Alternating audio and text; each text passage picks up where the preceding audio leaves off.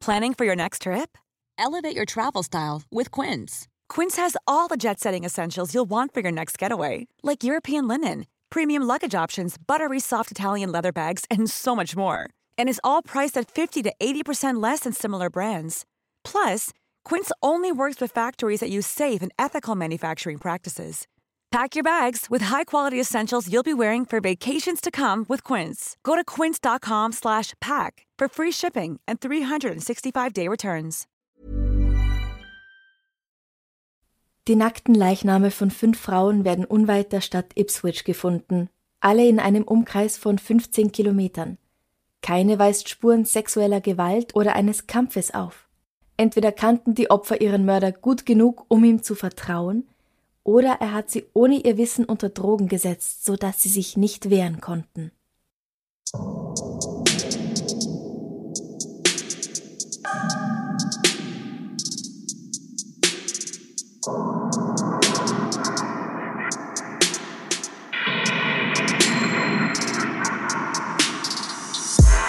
Servus, Christi. Herzlich willkommen bei Das ein bisschen Mord sein? dein Podcast zum Thema wahre Verbrechen.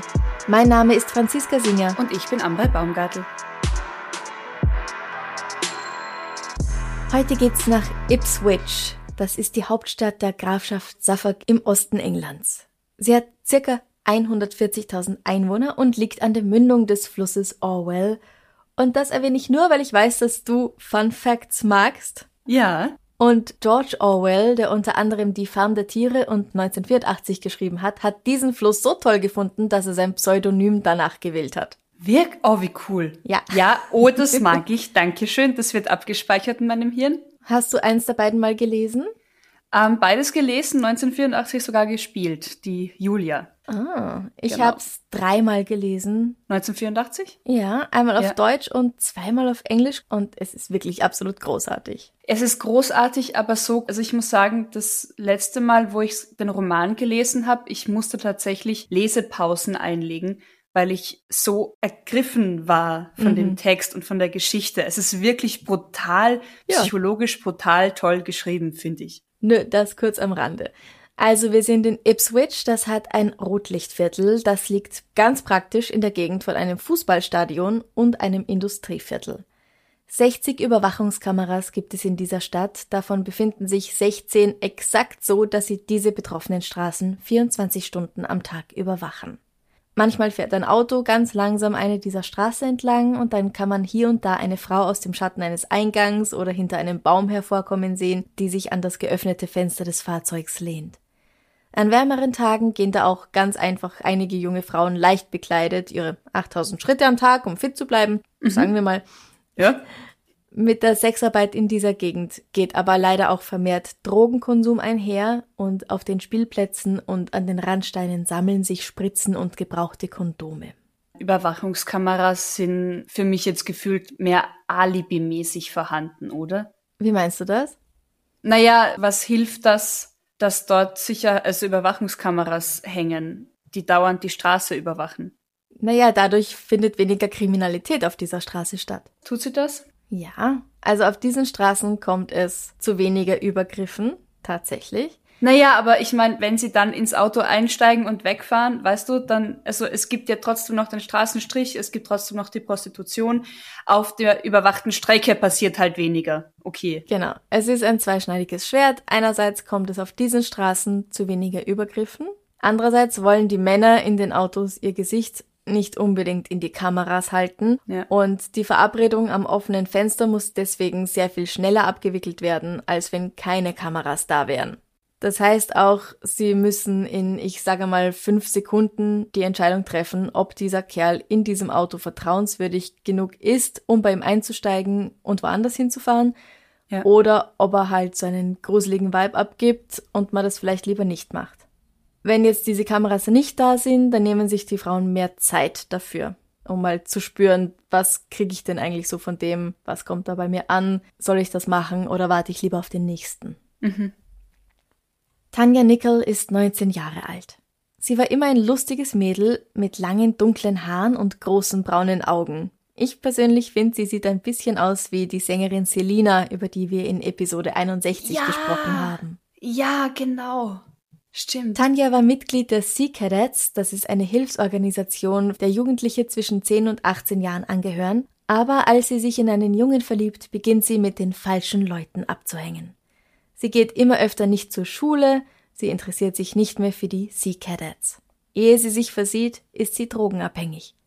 Das Gehalt, das sie in ihrem Job als Zimmermädchen in einem Hotel bekommt, ist gering, die Drogen sind teuer. Daher beginnt sie in einem Massagesalon zu arbeiten. In einem Massagesalon. In einem Massagesalon. Mhm.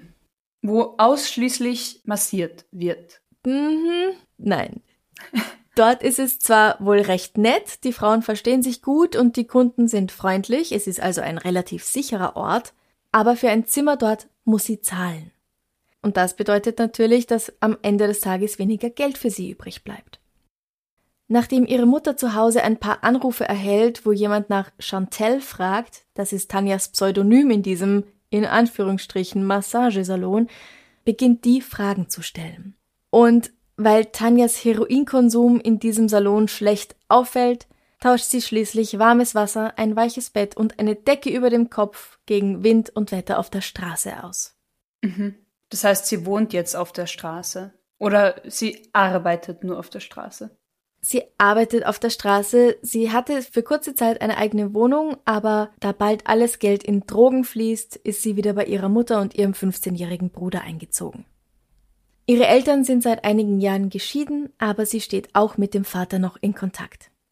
Beide Elternteile versuchen mit Tanja zu sprechen, versuchen sie zu einem Entzug zu überreden, aber sie können nicht zu ihr durchdringen. Was sie nicht wissen, ist, womit ihre Tochter ihr Geld verdient und dass sie mit 18 Jahren zum ersten Mal dafür verhaftet wird. Am 30. Oktober 2006 macht Tanja Nickel sich für die Arbeit schick. Sie trägt Jeans, ein weißes Top und glitzernde rosa High Heels und verlässt das Haus gegen 22.30 Uhr. Um 23.02 Uhr geht sie an einer Kamera vorbei und dann verschwindet sie. Am 1. November meldet ihre Mutter sie als vermisst. Die Polizei wartet, bevor sie etwas unternimmt, das Wochenende steht an und es ist nicht ungewöhnlich, dass Sexarbeiterinnen an diesem speziellen Wochenende für ein paar Tage verschwinden und danach wieder auftauchen. Am 5. November ist nämlich Guy Fawkes Day. Remember, remember the, the 5th of, of November. November. Gunpowder, treason and plot. I know of no reason why gunpowder treason should ever be forgot. Richtig, das war's. Ja, ja. Es geht auch noch weiter, aber das weiß ich nicht. Das heißt, da wird halt groß gefeiert und dadurch kann es halt passieren, dass Sexarbeiterinnen für einen längeren Zeitraum gebucht werden. Genau, genau. Oder ja, einfach okay. sehr viel zu tun haben. Ja, okay, ja. Doch am 7.11., eine Woche nach Tanjas Verschwinden, als ihr Handy schon längst nicht mal mehr Kontakt zum Telefonnetzwerk hat, also nicht mal mehr auf Voicemail, äh, äh, auf die Mailbox springt, wird endlich etwas unternommen. Aber eine Woche später, das ist schon lang. Ja, das ist schon sehr spät leider. Tanjas Eltern geben sich nach außen hin hoffnungsvoll, aber insgeheim befürchten sie, dass sie irgendwo an einer Überdosis gestorben oder vielleicht aufgrund von Zahlungsschwierigkeiten von ihrem Dealer getötet worden sein könnte. Aber zu diesem Zeitpunkt wissen sie nur von ihrer Drogensucht, aber nicht von ihrer Arbeit. Ganz genau. Okay, ja. Gemma Rose Adams war als Mädchen bodenständig und bescheiden, sie hat gern Klavier gespielt und Reitunterricht genommen. Sie ist klein, schlank und hat lange blonde Haare. Mit 16 Jahren bricht sie die Schule ab, um eine Ausbildung zu machen, doch ihre Ambitionen finden ein Ende, als sie ihren Freund kennenlernt und bald mit ihm zusammenzieht. Sie wird von ihrer Arbeit gefeuert, als sie dort wiederholt in einem unpassenden Zustand auftaucht, also das heißt unter Drogeneinfluss, wenn sie überhaupt noch hingeht. Arbeitslosigkeit und das Streben nach dem nächsten Schuss zwingen auch Gemma in die Prostitution – Ihre Eltern versuchen, sie von den Drogen loszukriegen, aber die junge Frau wendet sich von ihrer Familie ab. 2006 ist Gemma 25 Jahre alt und sie ist eine Freundin von Tanja Nickel. Die beiden haben sich kennengelernt, als sie im selben Massagesalon gearbeitet haben. Um drei Uhr morgens am 15. November erhält die Polizei einen besorgten Anruf von Gemmas Freund. Er hat sie um 22 Uhr zuletzt gesehen und normalerweise meldet sie sich immer verlässlich bei ihm. Nach Hause gekommen ist sie auch nicht. Normalerweise kannst du dir vorstellen, interessiert die Polizei so etwas wenig, fünf Stunden lang von jemandem nichts hören, ja, okay. Aber dass sowohl Gemma als auch die erst zwei Wochen zuvor verschwundene und immer noch verschollene Tanja in derselben Gegend Sexarbeit leisten, ist dann doch auffällig. Mhm, ja. Ende November regnet es mehrere Tage stark in Suffolk. Am Samstag, den 2. Dezember, geht ein Angestellter der Hindlesham Fisheries zum Bach, der in einen zu den Fischgründen gehörigen großen Teich mündet, um nachzusehen, ob eh alles in Ordnung ist oder ob etwas dem Wasser den Weg versperrt. Er will ja nicht, dass die umliegenden Wiesen deswegen komplett überflutet werden.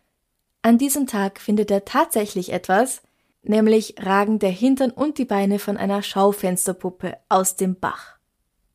In solchen Fällen ist es nie eine Schaufensterpuppe. Das erkennt er auch sehr schnell. Es ist die Leiche einer Frau. Um die bergen zu können, muss die Feuerwehr gerufen werden, denn sie hat sich so in diesem Bachbett verkeilt. Oh nein. Sie kann erst am Abend daraus geholt werden. Und sie wurde aber schon am Morgen gefunden. Ach. Ein Pathologe stellt fest, dass die Todesursache nicht einwandfrei bestimmt werden kann, aber es ist immerhin klar, dass die Frau nicht sexuell misshandelt wurde. Mhm.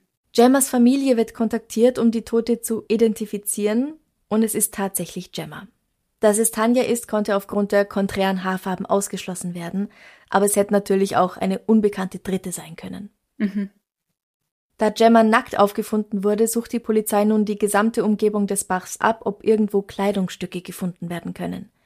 Am 8. Dezember erhält die Polizei einen Anruf, dass jemand ein paar Nike-Turnschuhe gefunden hat, genau solche wie Gemma getragen hatte, und schließlich finden Polizeitaucher am 8. Dezember in etwa zwei Meilen stromabwärts in Copdock eine weitere nackte Frauenleiche. Da sie dunkles Haar und dunklere Haut hat, wird diesmal Tanjas Familie gebeten, ihre Leiche anzusehen und gegebenenfalls Tanja zu identifizieren. Auch ihre erste Obduktion kann keine Todesursache feststellen, aber auch sie wurde offenbar nicht vergewaltigt. Okay, zwei junge Sexarbeiterinnen landen tot und nackt in derselben Gegend im Wasser. Das legt doch sehr nahe, dass es sich um denselben Täter handelt, oder? Also ich meine, das sieht die Polizei hoffentlich auch so. Ja, durchaus, das erkennen die zum Glück auch. Auch der Presse entgeht das nicht, die Rede ist schon bald von einem möglichen Serienmörder. Zwei Tage später, am Nachmittag des 10. Dezember 2006, wird der nackte Leichnam einer jungen Frau am Rande eines Waldes bei Nackten gefunden, südöstlich von Ipswich. Sie liegt nur 30 Meter neben dem Eingang einer Schule.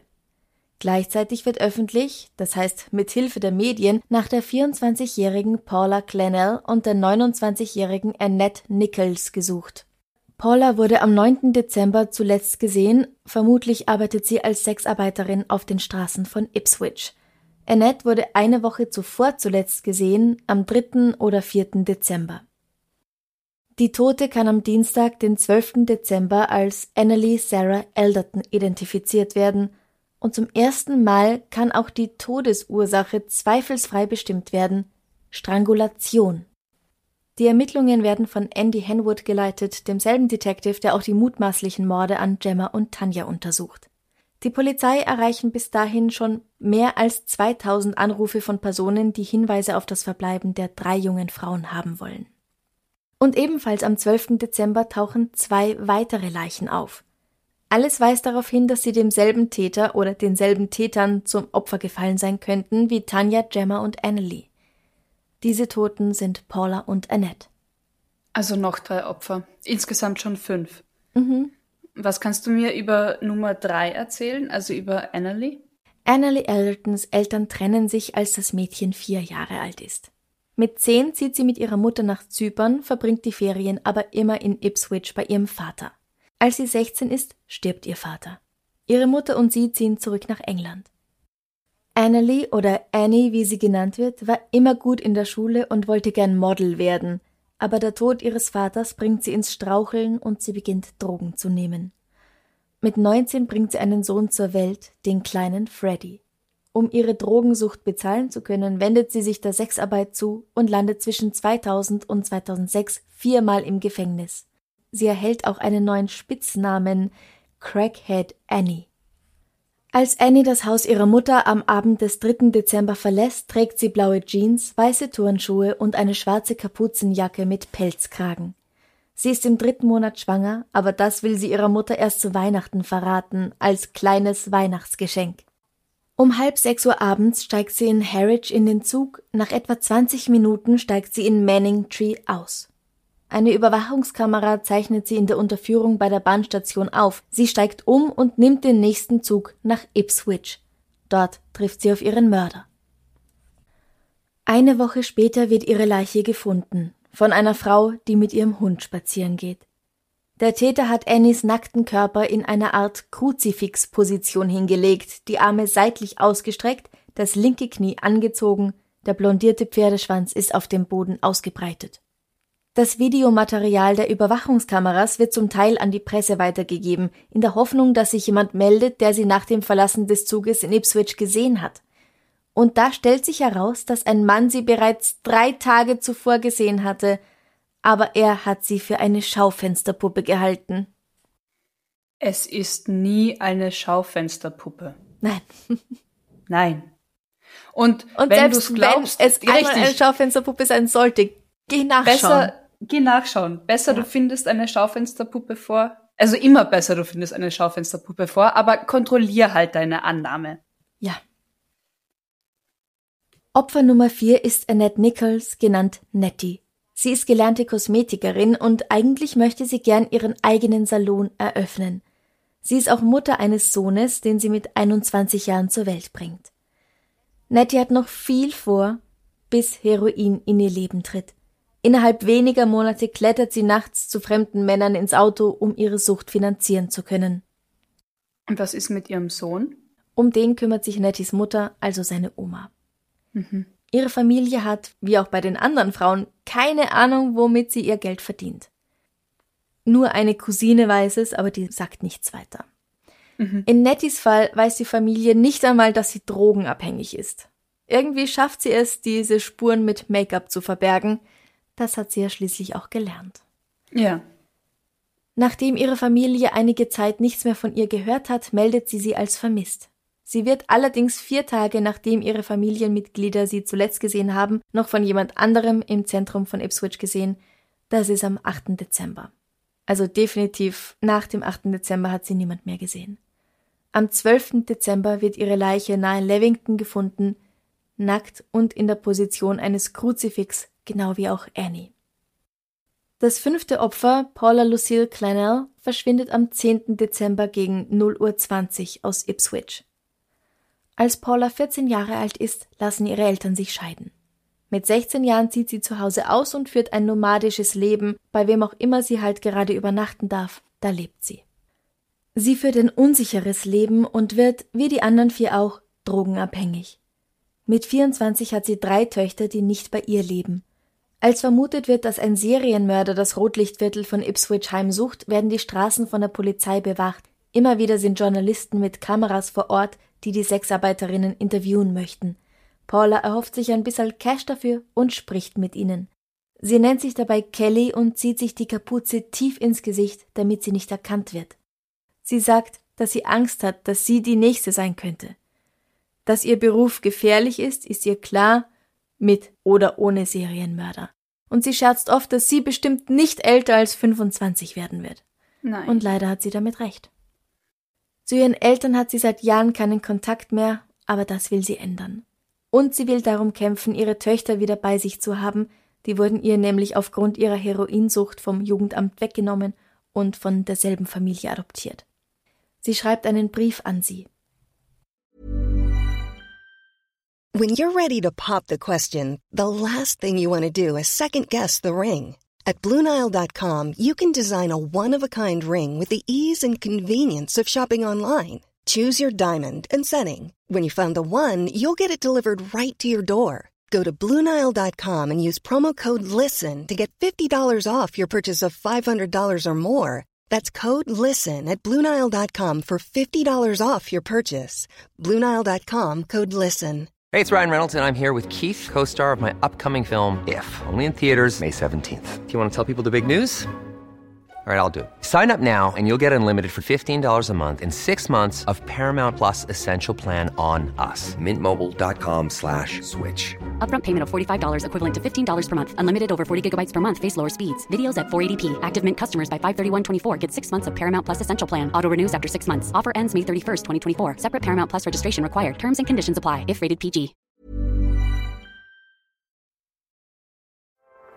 Meine drei kleinen Engel, wenn ihr nur wüsstet, wie sehr ich euch vermisse.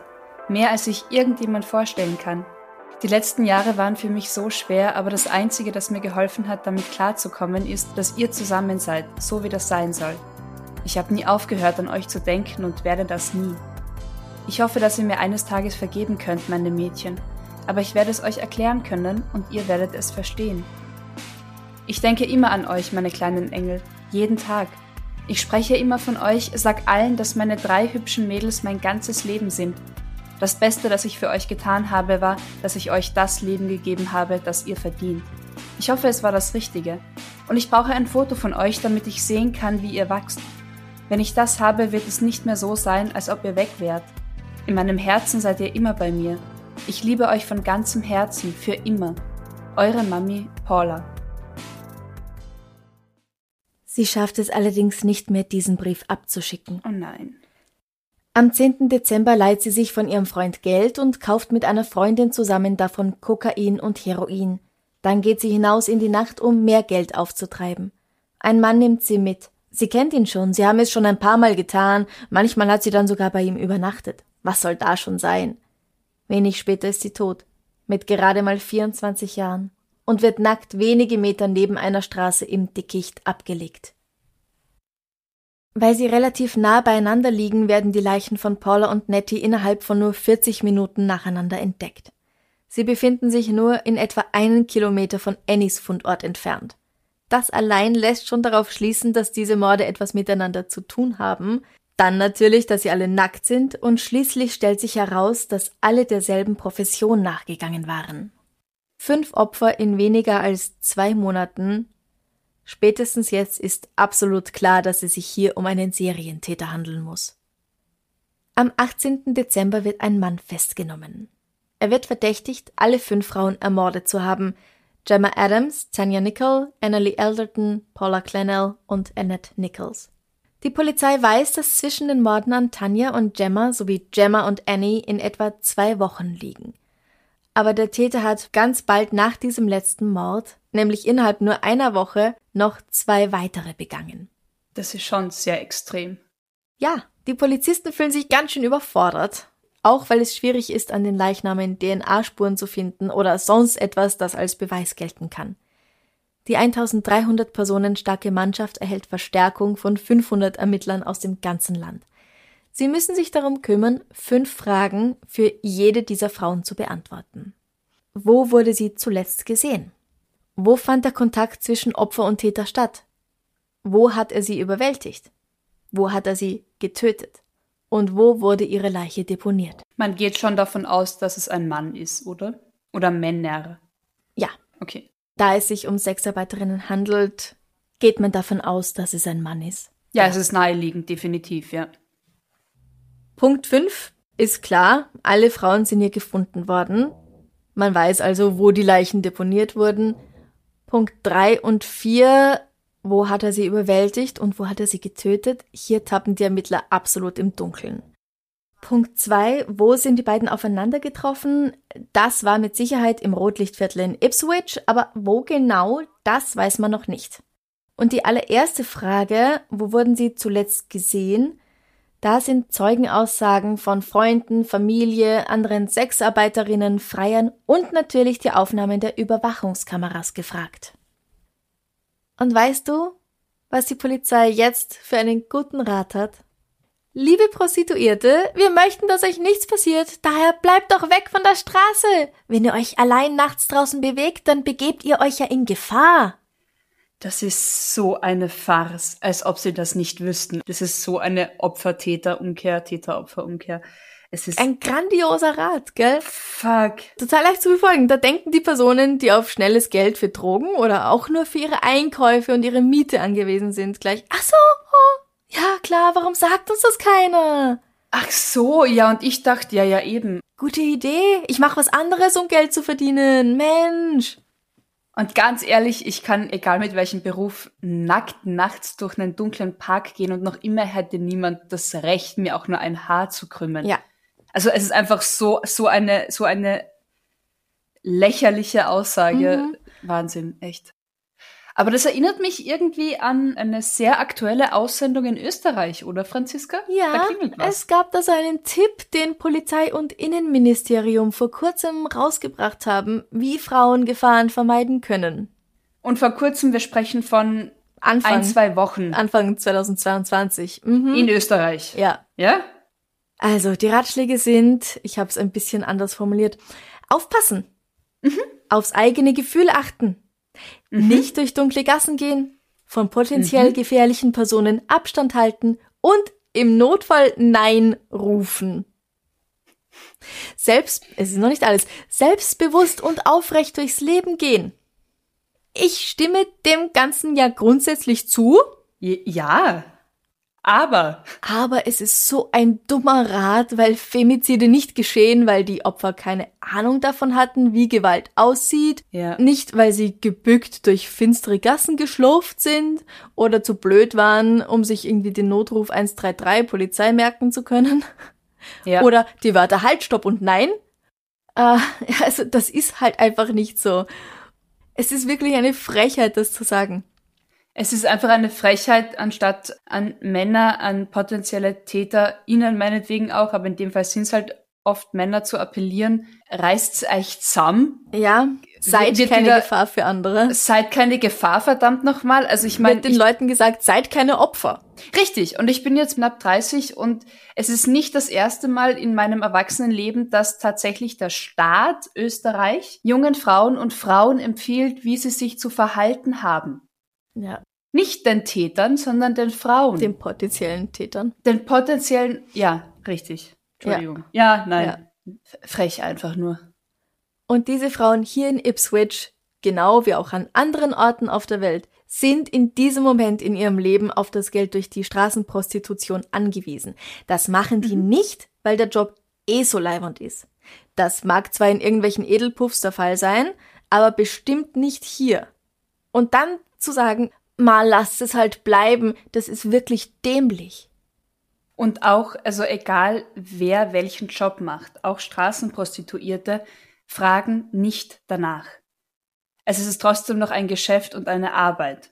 Das heißt, Arbeit ist halt dann Blowjob, Sex, was auch immer, und dafür gibt es Geld. Punkt. Auch keine Prostituierte, keine Sexarbeiterin fragt nach Gewalt oder hat es irgendwie verdient oder darauf ausgelegt. Absolut Also mir kommt dann nicht. das Kotzen, wenn es dann, naja gut, aber eben, die müssen damit rechnen. Nein. Nein. Genau, ja. Okay, Tief ja. durchatmen, Machen wir zurück weiter. zum Fall. Mhm. Atmen. Ein Geschäftsmann bietet eine Belohnung von 25.000 Pfund für Hinweise, die zur Ergreifung des Täters führen, weil er um das Leben seiner eigenen 17-jährigen Tochter und das so vieler anderer junger Frauen, die bei ihm angestellt sind, fürchtet, sagt er. Die Sonntagszeitung News of the World hängt noch eine Null dran und bietet eine Belohnung von 250.000 Pfund. Wahrscheinlich geht sie davon aus, dass sich eh niemand meldet. Ja, aber es ist gute Publicity zu sagen, wir zahlen. Ja, Ja, na ja, klar. Mhm. Die Presse hat währenddessen mehrere Spitznamen für den Mörder gefunden, denn ein klingender Name macht es halt gleich nochmal so viel spannender. Sie nennen ihn in Anlehnung an Jack the Ripper den Ripper von Ipswich oder den Ripper von Suffolk. Die Polizei hat einen eigenen Namen für ihn, nämlich den Würger von Ipswich, was ich persönlich eigentlich den geileren Spitznamen finde. Aber Wenn man, also ja, auch, auch wenn wir uns da in einem sehr absurden Ranking bewegen, aber ja, ich stimme dir dazu. Ja. ja, Okay, also wir haben jetzt eine riesenfette Belohnung und mehrere Spitznamen. Haben wir auch tendenziell sowas wie einen Täter, der in Frage kommt? Die Polizei erstellt einmal ein Profil des Täters.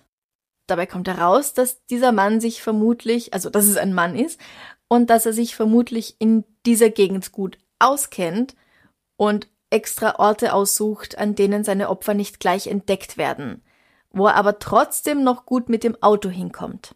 Er hat sich Gedanken gemacht, er ist also ein sogenannter organisierter Mörder. Das heißt, er handelt nicht spontan, sondern hat das Ganze geplant. Und vermutlich hat er bereits in der Vergangenheit Sexarbeiterinnen getötet. Ja. Ich meine, ich glaube, es ist schon eher ungewöhnlich, dass jemand in so kurzer Zeit so viele Morde begeht Mhm. und das dann auch noch dazu so unter Anführungszeichen so gut. Mhm. Also ich meine, es klingt irgendwie logisch, dass er da einfach schon Übung darin hat und Planung da reingesteckt hat. Ja, da hast du leider recht. In den zehn Jahren zuvor waren in England und Wales übrigens 60 Sexarbeiterinnen getötet worden und längst nicht alle Mörder konnten gefunden werden. Es wurde sogar nur für 16 dieser Fälle überhaupt jemand verhaftet. 16 von 60. Oh nein. Und in der Gegend von Ipswich gab es Mitte der 90er schon ein paar Morde an Sexarbeiterinnen. Also war das vielleicht derselbe Typ, der aus irgendeinem Grund eine Pause von ungefähr zehn Jahren eingelegt hat? Ja, vielleicht war er genau in der Zeit im Gefängnis. Mhm. Das ist sehr gut möglich. Das hatten wir schon ein paar Mal, dass ein gesuchter Täter für etwas anderes im Gefängnis war und ups, genau zu dieser Zeit hatten dann keine weiteren Verbrechen stattgefunden. Ja, ja, ganz genau. Das kennen wir. Ein Mann, der alle fünf Frauen gekannt hat, ist Tom Stevens. Der 37-Jährige hat kein Alibi für die Zeiten, zu denen sie verschwunden sind. Er ist ein ehemaliger Polizist, der nun im Supermarkt arbeitet. Tom ist als ruhiger Einzelgänger bekannt und fährt die Sexarbeiterinnen von Ipswich manchmal mit dem Auto irgendwo hin, zu Kunden oder zu ihren Dealern oder holt sie von dort auch wieder ab und er lässt sie auch ab und an bei sich übernachten. Gezahlt wird dann manchmal mit Sex. Er hat Tanja die rosa Glitzerstilettos gekauft, die sie getragen hat, als sie verschwunden ist. Die Polizei durchsucht sein Haus und seinen Garten. Das wird dann sogar noch vom Gericht verlängert. Also die Polizei darf ja jemanden nur für eine gewisse Zeit festhalten. Das wurde dann aber verlängert und nochmal verlängert. Danach durfte es nicht weiter verlängert werden. Und in dieser Zeit wird der ganze Garten umgegraben. Aber weder in Haus noch Garten kann auch nur ein Hinweis darauf gefunden werden, dass er eine der Frauen oder irgendjemanden hier getötet hätte. Und dann kommt das Ergebnis der DNA-Analyse. Nur ein einziges DNA-Profil fand sich auf den Körpern von sowohl Annalie als auch Annette und Paula. Es wird durch die Datenbank gejagt und es gibt eine Übereinstimmung im System. Und hier machen wir nächste Woche weiter. Ja. Unsere Komplizen können den Teil 2 schon heute, also am Montag hören. Wir sind nämlich leider ein bisschen mit dem Bonus-Content in Verzug geraten, weil ich fest mit einer Interviewpartnerin gerechnet habe, die sich dann aber leider nicht mehr gemeldet hat. Die Bonus-Episode für alle Komplizen ab 10 Euro wird für euch dann aber ganz bald nachgereicht. Und diesen Monat gibt's für alle ab 5 Euro, also ab dem Level Spießgeselle, ein Extrablatt als Bonus anzuhören. Wer sich also dafür interessiert, schaut einfach mal rein auf steadyhq.com slash darf's ein bisschen Mord sein. Wenn ihr keinen Bonus-Content wollt, aus irgendeinem Grund, wobei ich muss sagen, es ist super, es ist wie dieser Podcast, es ist nur mehr davon.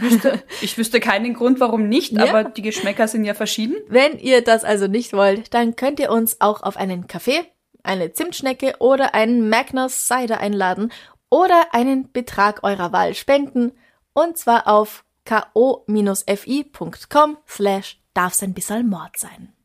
Wir freuen uns über jegliche Unterstützung. Absolut. Genau. Und jetzt machen wir noch was Schönes zum Abschluss. Wir machen noch was Schönes zum Abschluss. Franziska, are you ready? Welches Emoji wärst du gerade und warum? Oh, uh, welches, uh. Darf ich kurz nachschauen, was es für Emojis gibt? Ja, mein Handy lädt gerade so Luftmeter, drei Meter, äh, Luftlinie drei Meter weg von mir. Naja, da wir ja gerade True Crime Podcast hier machen, würde ich sagen, ich bin diese Detektivin mit ähm, der Lupe. Ah ja. Ja. Ähm, sonst? Ich fühle mich etwas müde.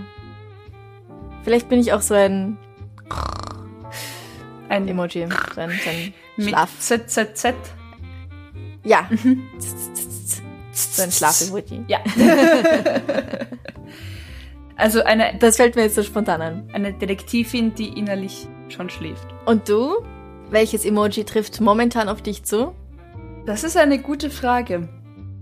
Die habe ich gestellt, gell? Ich stelle gute Fragen. äh, sorry. Ich war gerade tatsächlich kurz überrascht von der Frage von dir. Äh, Ach so, wow. Das freut mich aber, dass ich dich noch überraschen kann. Schon, gell? So langer Zeit. circa, circa so lange funktioniert mein, mein Gedächtnis. Ähm, Bist du sicher, dass du kein Goldfisch bist? Ich meine, die Leute haben letzte Woche zwar ganz tolle Sachen gesagt, was für Tiere wir sind, aber ich glaube, Goldfisch war nicht dabei bei dir, oder? ja, ja. Ja, danke für den Input. Ähm, ich fühle mich nicht als Goldfisch, Hat ja auch niemand behauptet. auch wenn ich da durchaus Parallelen sehe, so wie du mir das gerade beschreibst. Nein, ähm, ich glaube, ich wäre ich wär dieser, also wenn ich an Smileys denke, dann wäre ich, glaube ich, dieser Smiley, der für mich hat der immer so einen mit Zähnen zusammengebissenen Ja, so ein Irr. äh, Gesicht, Aha. genau. Und ich, wenn ich den, wenn ich den sehe, habe ich immer das Gefühl, dieses vollkommen sicheres Auftreten bei kompletter Ahnungslosigkeit.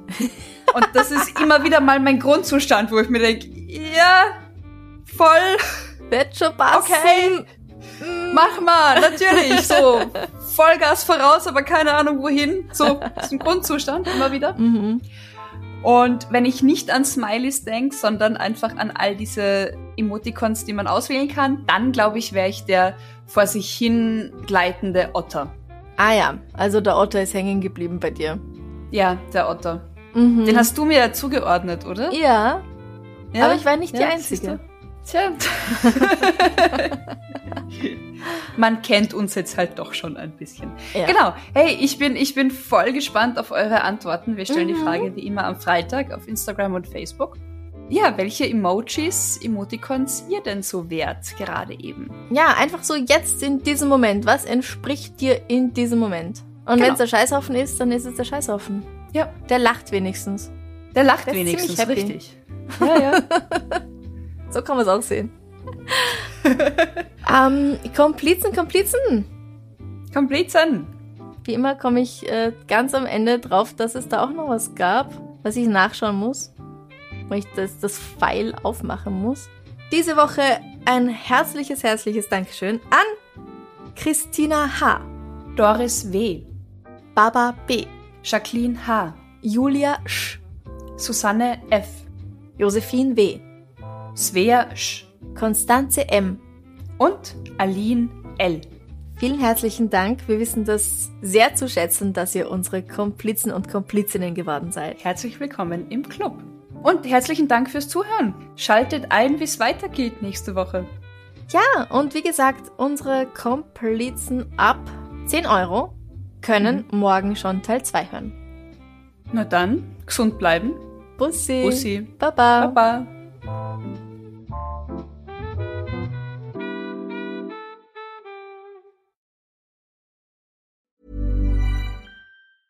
Planning for your next trip? Elevate your travel style with Quince. Quince has all the jet setting essentials you'll want for your next getaway, like European linen, premium luggage options, buttery soft Italian leather bags, and so much more. And is all priced at 50 to 80% less than similar brands. Plus, Quince only works with factories that use safe and ethical manufacturing practices. Pack your bags with high-quality essentials you'll be wearing for vacations to come with Quince. Go to quince.com slash pack for free shipping and 365-day returns. Liebe findet den unterschiedlichsten Ausdruck quer durch die Geschichte. Doch ist es wirklich immer Liebe? Lasst uns über Sex sprechen. Von skandalösen Stories aus der Antike über die Geschichte von Fetischen bis hin zu den unanständigen Geheimnissen berühmter Personen. Bei Liebesgeschichte gehen wir der Entwicklung der menschlichen Sexualität auf den Grund. Unterhaltsam, lehrreich und im besten Sinne des Wortes tabulos stellt Franziska Singer, das bin ich, jede Woche die Frage, wer, wann, mit wem und wie. Wer Liebesgeschichte überall, wo es Podcasts gibt.